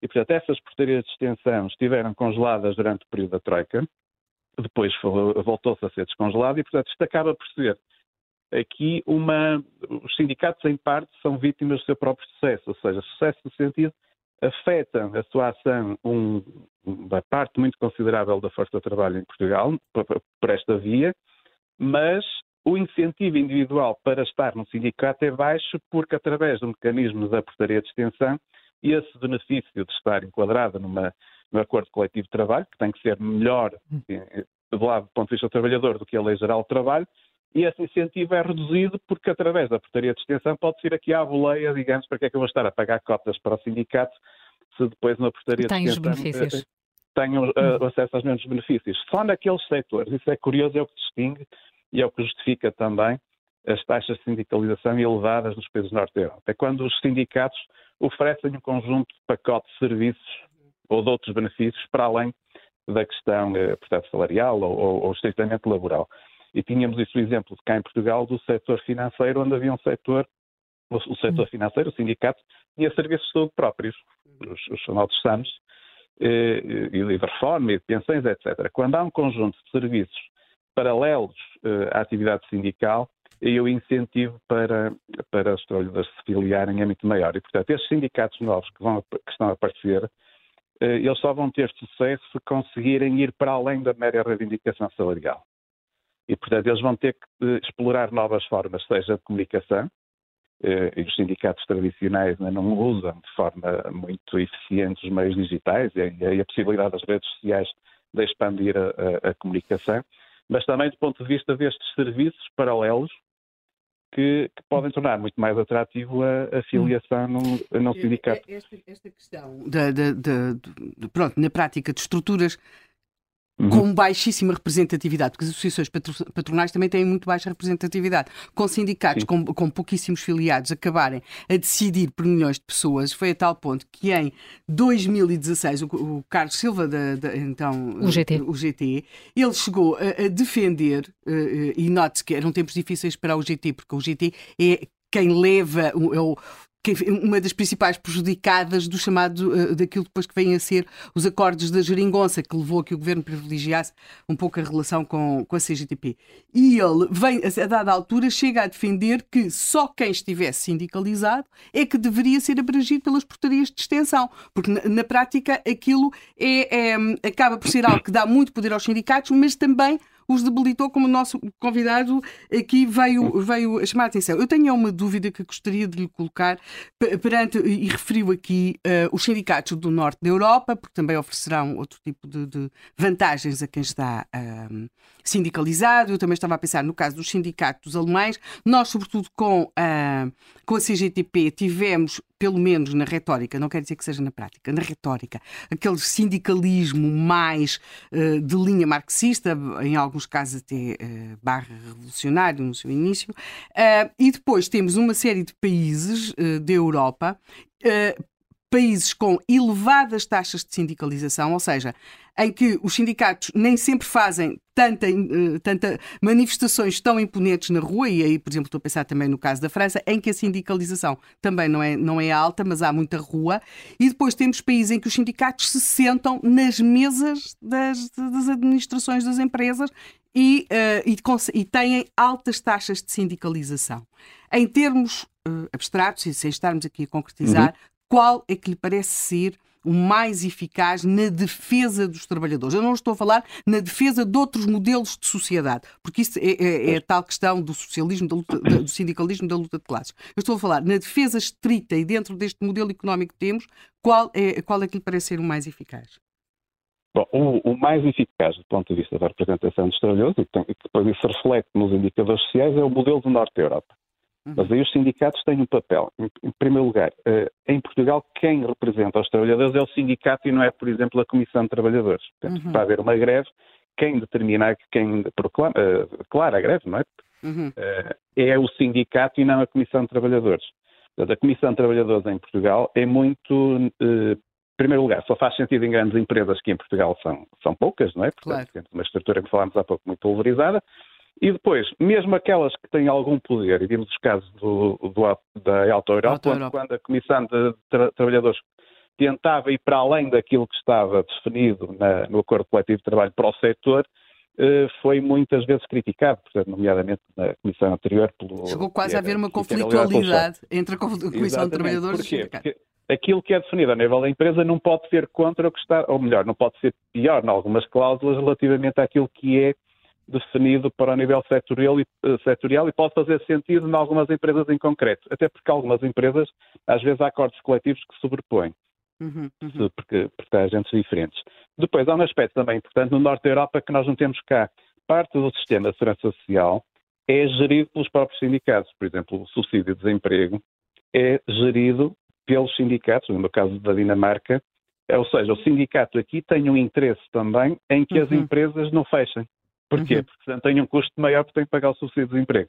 E também estão, acabam por estar associados, ou seja, o período de desemprego do trabalhador, ele continua a ser sindicalizado e, portanto, o, o sindicato também tem interesse em encontrar emprego e, portanto, eh, ser um, um agente também ativo nesse processo de, de transição. Mas estamos a falar de países em que existe, estamos a falar de países em que existe uma forte taxa de sindicalização no setor privado. Ora, nós em Portugal... Exatamente, porque há um incentivo, porque há um incentivo também do próprio trabalhador, porque se uhum. não tiver sindicalizado, nunca numa situação de uhum. emprego não tem subsídio de emprego. Uhum. Portanto, era, era tal situação que acontecia cá em Portugal com o sistema bancário com um incentivo Sim. através do acesso a um, a um sistema de saúde mais uh, mais generoso, mais um pouco semelhante à, à DSE, não é? Mas hum.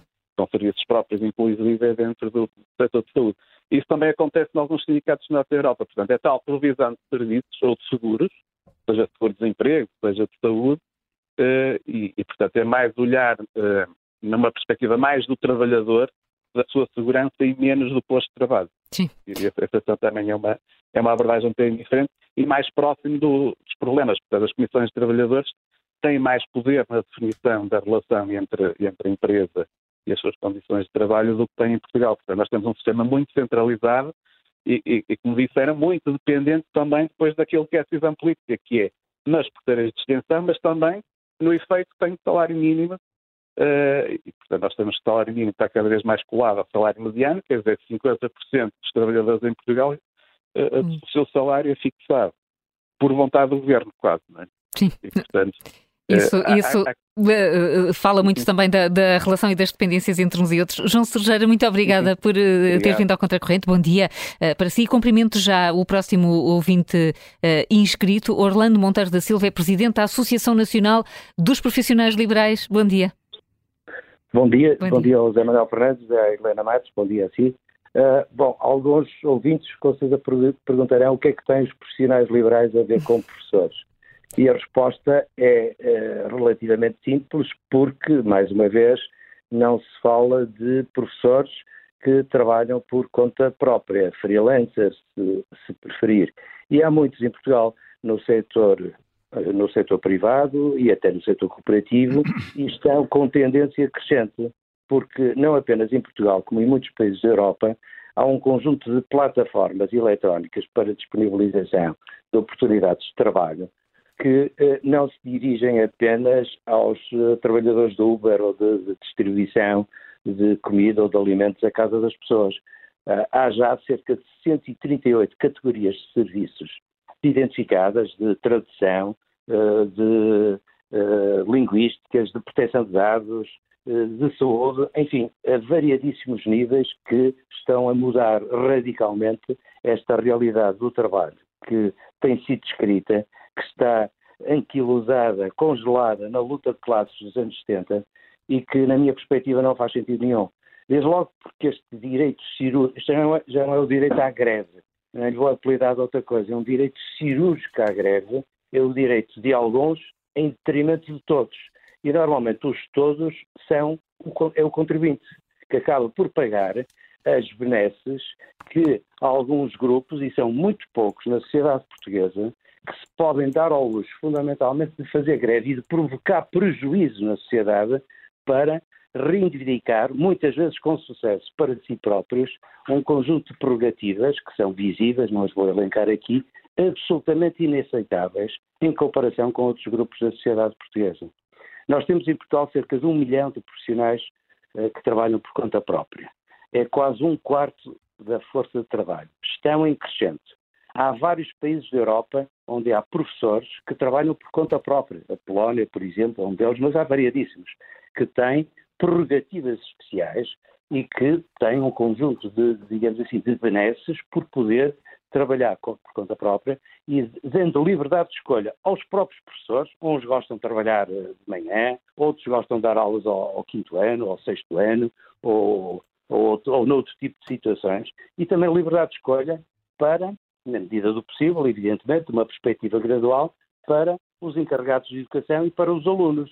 Repare que estas questões que estamos aqui a falar colocam-se muito pouco em Portugal, por exemplo, no ensino superior, onde uh, essa liberdade de escolha de contratação é, está, está, é muito mais uh, muito mais vincada. Sim. Por último, só queria, como venho do meu mundo, é um mundo onde estive ligado às ordens profissionais, se há profissão que, pela sua uh, autonomia, ou melhor, por aquilo que deveria ser a sua autonomia, independência, ética, uh, deontologia próprias, que deveria ter uma ordem profissional e não sindicatos preocupados exclusivamente com os aspectos materiais do exercício de uma profissão tão nobre como é de professor, onde os alunos são permanentemente esquecidos e os próprios requisitos éticos e da forma de estados profissionais e a sua autonomia e independência também são deixados para trás, essa profissão era a dos professores. Portanto, eu vejo com preocupação que continuemos a insistir num modelo ultrapassado, vindo dos anos 70, sindicalista, politizado, orientado para uh, prejudicar os alunos e a sociedade, como é o modelo que temos atualmente. Uh, só uma nota final, se me permitem. Eu tenho praticamente a certeza absoluta que não há 15% de, de sindicalização, de, de, de afiliados. Sindicalizados, sim. É, sim. Em nenhum sindicato em Portugal. Sabe qual é o problema? É que os sindicatos não são obrigados a publicar o número dos seus membros. E por isso, como se costuma dizer, dão-se ares. E dar-se ares cada 15% de pessoas eh, afiliadas num sindicato, para mim, é dar-se ares até prova em contrário. Orlando Montar da Silva, obrigada, bom dia. Uh, o Alexandre Homem Cristo está uh, também já no, no Contracorrente, colunista do Observador, muito citado já na primeira parte uh, do programa, especialista em questões de educação. Alexandre, bom dia, bem-vindo mais uma bom vez. Bom dia, bom dia. Esta manifestação de sábado teve de facto contornos diferentes de outras manifestações de professores?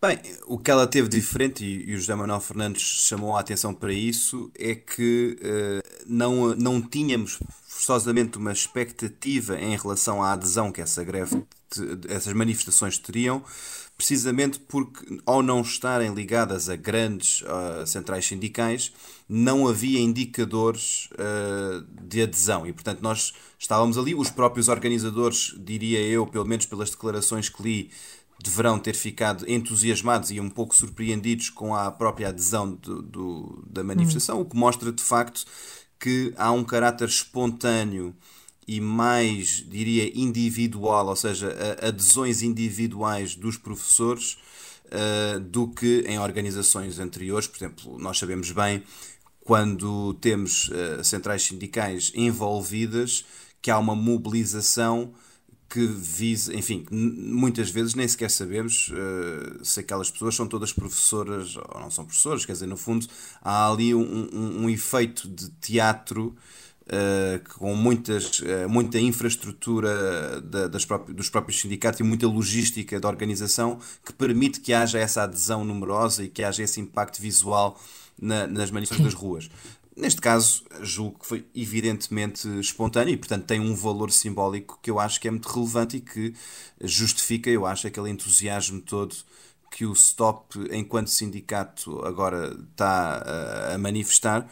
Uh, reparem que as diferenças aqui não é só no modelo de manifestação, que, que neste caso eh, é mais espontâneo, mas é também no próprio dinamismo e funcionamento interno uh, que o STOP tem relativamente a outros sindicatos na, na, área da educação. Reparem, por exemplo, que uma das grandes bandeiras do STOP enquanto organização sindical é que todos os seus processos de decisão passam por uh, uma espécie de decisão coletiva, ou seja, uma espécie de democracia direta, que é qualquer acordo potencial que pudesse ser estabelecido com o Ministério da Educação teria de ser sufragado entre os seus associados de forma a que fosse validado. Ou seja, aqui, uh, e ao contrário do que acontece noutros sindicatos e noutras organizações da sociedade civil, aqui esta tentativa do stop, que me parece ser comum a muitos sindicatos novos que têm aparecido, é precisamente uma crítica ao centralismo de decisão que outras organizações mais tradicionais e mais avessas à mudança têm, como é o caso das grandes centrais sindicais, e aqui é uma lógica de mesmo dar voz individualmente aos professores. Eu acho que isso é muito apelativo para quem não se sente representado pelo, pelos uh, sindicatos mais sonantes e, e, mais habituais, que são a FENPROF e a FNE. E, e, aliás, e, e, nós temos aqui uma guerra de sindicatos. Eu acho que essa guerra é absolutamente evidente, uh, que é uma espécie de. Nós temos aqui, nós estamos muito focados naquela que é. Uh, enfim, o, a primeira linha de batalha, chamemos-lhe assim, que é uh, os sindicatos de professores com o Ministério da Educação, mas entre os próprios sindicatos de professores temos aqui uma batalha evidente também de protagonismo, de modelos de, modelos de ação. Uh, reparem que uma das, um dos recados que o, o André Pestana, portanto o, o porta-voz do, do, do, sindicato Stop, deixou no sábado e portanto no dia da manifestação, eh, foi que uh, o Stop é um sindicato diferente, não tem tanto os próprios mandatos dos, dos seus representantes têm limite nos estatutos, coisa que noutros sindicatos não, é, não acontece, no fundo para mostrar que não é uma luta de protagonismos individuais, mas sim efetivamente uma representação de classe. Eu acho que isso é uma forma, enfim, sem querer qualificar agora uh, em particular o stop, mas estes modelos são muito populistas, são muito apelativos, são muito dos nossos tempos porque uh, é um bocadinho também esta linguagem que tem dominado o, o, debate político nos últimos tempos, que é esta ideia de deixar os esquecidos, aqueles que ficam nas margens, trazê-los de volta, e uhum. isso tem, uh, de certo modo, atormentado os partidos políticos tradicionais com o surgimento de movimentos populistas e eu acho que estamos a ter um movimento muito parecido a nível sindical, que é precisamente aqueles que se sentem esquecidos pelos grandes sindicatos terem aqui no stop um, um megafone para, para as suas preocupações e para as suas uh, angústias. E, e Alexandre, se eh, eh, de facto houve esta mobilização contra a, a lista graduada, a forma de colocação de professores. Contra isso, não, por favor. exatamente.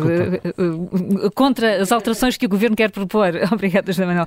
Isso quer dizer que sem a vontade dos professores, sem os professores no processo, não vai mudar nada na forma de colocação de professores? Bem, aí temos vários pontos uh, em que eu acho que é preciso, é como as cebolas, é preciso descascar aqui as várias camadas do problema. O primeiro ponto é que nós uh, não sabemos exatamente o que é que o governo pretende. Ou seja, há uma proposta na mesa, essa proposta não tem detalhe, é uma proposta um bocadinho generalista e que passaria por é entregar a comunidades intermunicipais, ou seja, uma, uma, uma articulação entre os diretores dos agrupamentos e comunidades intermunicipais para a, a escolha dos seus professores. Eu compreendo que isso cause dúvidas uh, e, e, muitas destas questões que agora temos a ter, portanto, estas acusações de mentiras, o que é que é mentira, o que é que é verdade, derivam muito disto. Há um processo negocial em curso, as propostas que estão na mesa não foram discriminadas e não foram apresentadas ao detalhe, portanto, não são propostas formalizadas e, portanto, há aqui muito espaço para, enfim, eh, rumores e para uh, deduções que possam ser ou não ser corretas face àquilo que realmente é a intenção do governo. Isso é a primeira questão. Portanto, é um bocadinho difícil saber exatamente o que é que se pode, o que é que o governo quer e o que é que, o que, é que pode ou não acontecer. Agora, há aqui um ponto-chave que me parece realmente importante e decisivo para o que virá a seguir, que é o seguinte. Em qualquer que seja a decisão, e aqui uh, reparem, estamos a falar de comunidades intermunicipais, podiam ser municípios diretamente, podiam ser regiões, enfim, não importa o ponto. O ponto aqui é: temos um modelo que é centralizado e há vontade para o descentralizar em algum nível. Portanto, aqui é uma questão de grau até onde é que vamos descentralizá-lo. E a descentralização, independentemente do grau, vem acompanhada de todas aquelas suspeições de compadrio, de falta de transparência, de possibilidade dos uh, os diretores poderem escolher professores com base em critérios que possam não ser justos ou que possam não ser pedagógicos uh, e que prejudiquem uh, não só os seus alunos, como eventualmente sejam injustos para a progressão e para as ambições dos professores que estão já na carreira há alguns anos. Agora, o que é que a gente olha para isto e tem que tirar duas conclusões? A primeira é que, de facto, para quem está há 30 anos, como foi o caso de uma das, de uma das professoras que ligou, uma das ouvintes desta emissão que ligou há bocado, uh, e que tem 30 anos de carreira, uh, e, e, que naturalmente é legítimo que olhe para mudanças das regras do jogo com alguma desconfiança, sobretudo porque já tem um investimento da parte da, da sua vida muito grande com as regras atuais e, e, portanto, eh, mais do que alterações profundas das regras, quer é que, no fundo, os, os, bloqueios e os obstáculos das regras existentes sejam levantados, nomeadamente as questões das cotas para os acessos aos, aos escalões quinto e sétimo. No caso desta ouvinte, era, era, era particularmente o quinto. Portanto, essa, essa suspeição é legítima. E, e isto tem o, o, o, reflexo, que é, se há uma suspeição legítima, e há bocadinho até o José Manel uh, ilustrava com, com com questões dos blogs, não é? Os blogs estavam a partilhar uh, notícias sobre corrupção nas câmaras, etc. No fundo, todo aqui para alimentar a suspeição que seria a descentralização. Qualquer grau de descentralização implica corrupção, nepotismo, etc. E, portanto, tentar matar o processo de raiz. Agora, a solução para essas uh, dúvidas, suspeitas ou, ou, ou, ou, receios, por mais legítimos que sejam, não é o imobilismo, é desenha, um, um desenho adequado de políticas públicas. O que significa que, e é isto que me preocupa pessoalmente, que é, uh, eu não estou muito preocupado se o Ministério quer fazer, inter, uh, quer fazer decisões a, a nível intermunicipal, municipal ou enfim, um bocadinho acima ou um bocadinho abaixo, porque desde que descentralize eu acho que será sempre um passo em frente. A minha, a minha grande preocupação é que o processo seja transparente, seja escrutinável e que não seja uma forma de matar de vez esta hipótese de os diretores escolherem os seus professores, porque reparem, se a suspeição existe e se o processo de políticas públicas for mal desenhado, ou seja, se nós efetivamente permitirmos que o, o, haja uma opacidade na decisão que depois leva à confirmação das suspeitas de nepotismos e de compadrios, nesse caso estaríamos a dar razão a todos aqueles que durante décadas têm servido, enfim, de bloqueio à abertura do sistema educativo na parte da contratação dos professores. E, portanto, o que me preocupa aqui realmente é este, eu, que eu acho que é uma incapacidade do Ministério da Educação de perceber isto, que é... Uh, quando se lança a hipótese de serem comunidades intermunicipais, uh, não basta dizer isto, é preciso que haja, por exemplo, vou, vou lançar alguns exemplos uh, possíveis. Mesmo dizer, para terminar, Alexandre, desculpa. Sim. Uh, só para dizer então que, por exemplo, um portal onde toda esta informação esteja uh, divulgada e seja de forma acessível e, e um bocadinho como o portal base uh, que existe para a contratação pública, um bocadinho uma lógica de transparência teria que ser implementada Uh, precisamente porque, uh, caso contrário, não será possível este processo ir a bons tempos. Reparem que uma ideia muito, muito, muito boa, mas mal implementada, vai falhar. E portanto, eu acho que, olha, é um bocadinho o hum. exercício. O Zé Manuel Fernandes há bocadinho falou da SEDES, no qual eu participei num processo de reflexão. Nós fizemos uma proposta para a contratação de professores que pessoalmente não me encanta. Ou seja, no sentido em que uh, se Portugal fosse uma, uma, uma tela em branco, não seria aquele modelo que eu escolheria. Mas o Portugal não é uma tela em branco e, portanto, se nós queremos dar passos em frente, temos que dar pequenos passos. E aquela proposta que nós fazemos é uma proposta que tenta, com transparência, dar um passo em frente. E eu acho que é algo deste género que o Ministério deveria pensar. Espero que o faça. O meu receio maior é que uh, essa incapacidade possa vir a dar razão aos sindicatos e aí sim tenhamos um bloqueio que possa durar, enfim, muitos mais anos e com com, com, para prejudicar os alunos e, e o desenvolvimento do nosso sistema educativo. Neste, neste momento, ainda por cima, particularmente crítico. Alexandre Mãe Cristo, muito obrigada, agradeço a sua capacidade Obrigado, de síntese. Um bom dia e ficamos, uh, Helena Matos, com, com a sensação de que nas, em matéria de educação há mesmo muitas áreas para discutir. Sim, eu, aliás, quando estava a escutar aquela nossa ouvinte, que era professora do ensino especial, lembro-me que já aqui uma vez nos comprometemos Sim. a fazer um, um contracorrente sobre o ensino especial que tem questões uh, muito especiais e muito também elas muito especiais e, e, e exige muito das pessoas que, que trabalham nele. E No caso desta professora, seria interessante perceber se a escola ou o agrupamento tem psicólogo.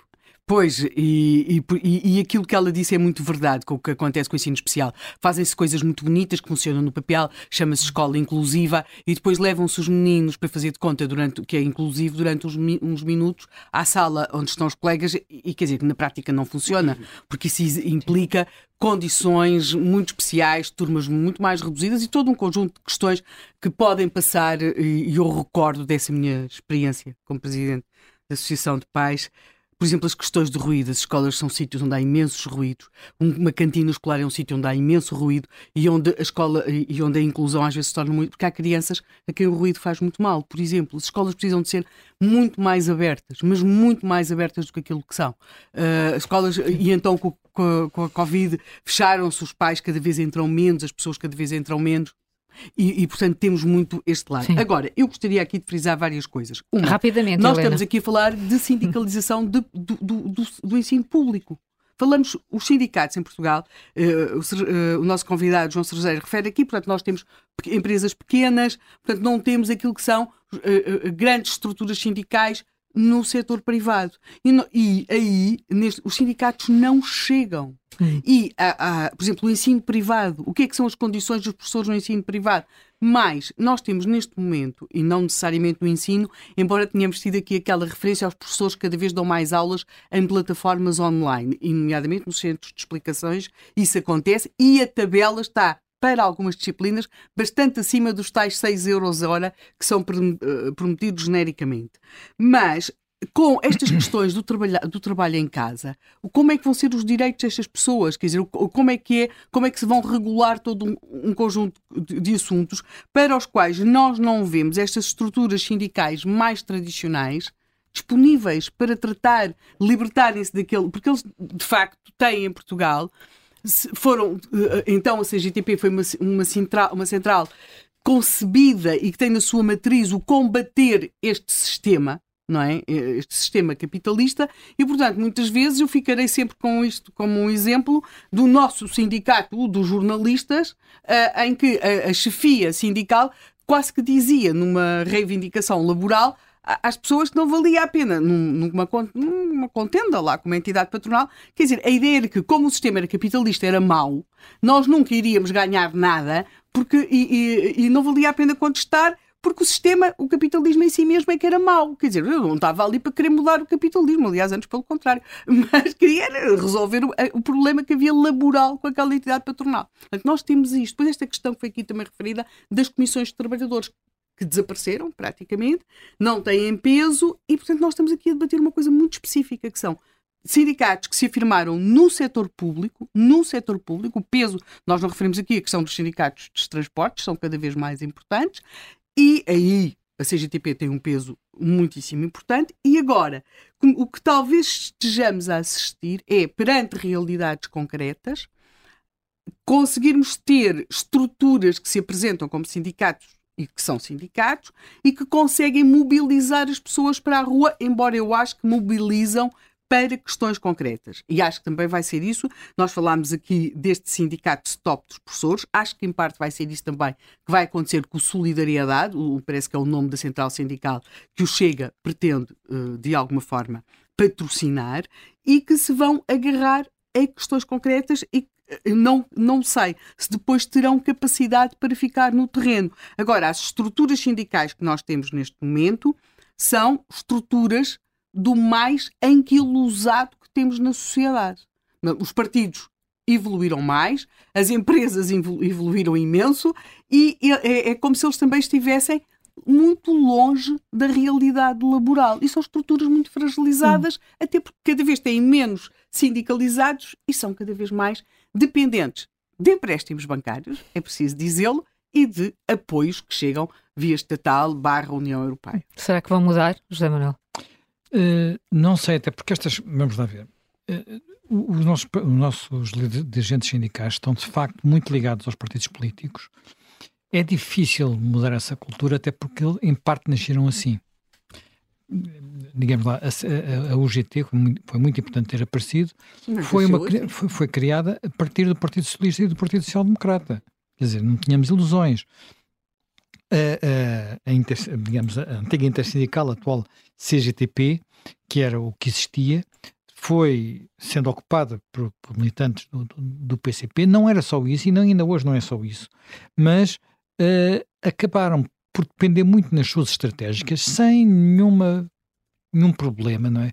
Vimos os seus dirigentes a fazerem parte do próprio Comitê Central do Partido, dirigentes da UGT a serem membros das comissões políticas também dos seus partidos, e esta, e num país onde há um certo cansaço com uh, as elites partidárias e também com as elites sindicais, é difícil romper isto e, portanto, é, é, é sobretudo porque não há grande pressão pela base. Eu achei aqui algumas coisas que são muito interessantes que foi ditas, nomeadamente pelo, uh, pelo nosso convidado, sobre os sindicatos oferecerem outros serviços além de, de, de, da luta, não é? Sim, sindicatos do Norte da Europa, não é? Eh, como fazem os sindicatos do Norte da Europa e, portanto, por exemplo, em Portugal, e por isso é que aquela greve dos enfermeiros foi importante. Eu achei extraordinária a luta que se fez contra o crowdfunding.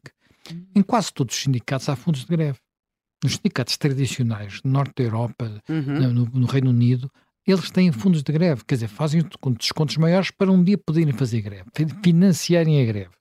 Como em Portugal isso não existia, aquele sindicato arranjou uma forma de criar um fundo, um financiamento para o fundo de greve e depois vieram umas complicações loucas, dizer que aquilo estava a ser financiado pelas farmacêuticas e coisas assim do género, que eram, bastava ir, lá, ir, à, ir à base de dados e ver uh, o tamanho dos donativos e ficar que isso não era verdade.